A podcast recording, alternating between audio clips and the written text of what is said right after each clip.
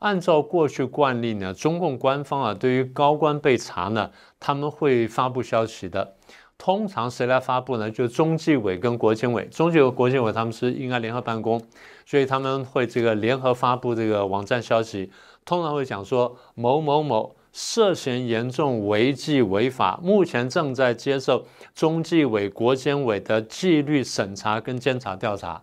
通常会有这种文字，然后会有这种发布。但是前面刚刚讲的这这一大串名单呢，好像几乎都没有讲到这个这些东西。当然也不是说完全没有消息，消息还是有，但是就没有刚刚讲的中纪委跟国监委联合发布。目前我们从官方给出信息有几个：第一，秦刚，秦刚外交部长是被免了，然后国务委员被免掉了，但是呢，党内的中央委员身份他保留，这第一个。第二，李尚福呢情况类似，免掉了军委委员，免掉了国务委员，免掉国防部长，但是党内的中委呢仍然保留。再来就是李玉超跟徐中波，就是火箭军的这个司令跟这个政委，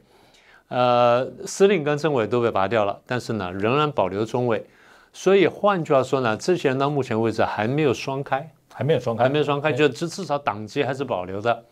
对中共来说呢，就党籍保留呢还有一线生机。所以，要么就是呃，他们真的没有犯到那么大的错，所以还保留了一个留党察看；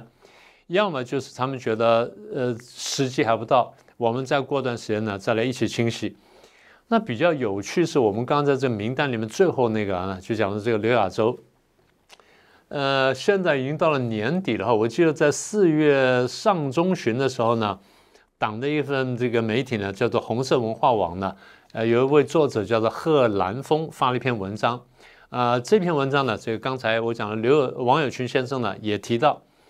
他这个文章的名字叫做《刘亚洲在为谁殉道》，然后痛骂刘亚洲是典型的野心家跟阴谋家，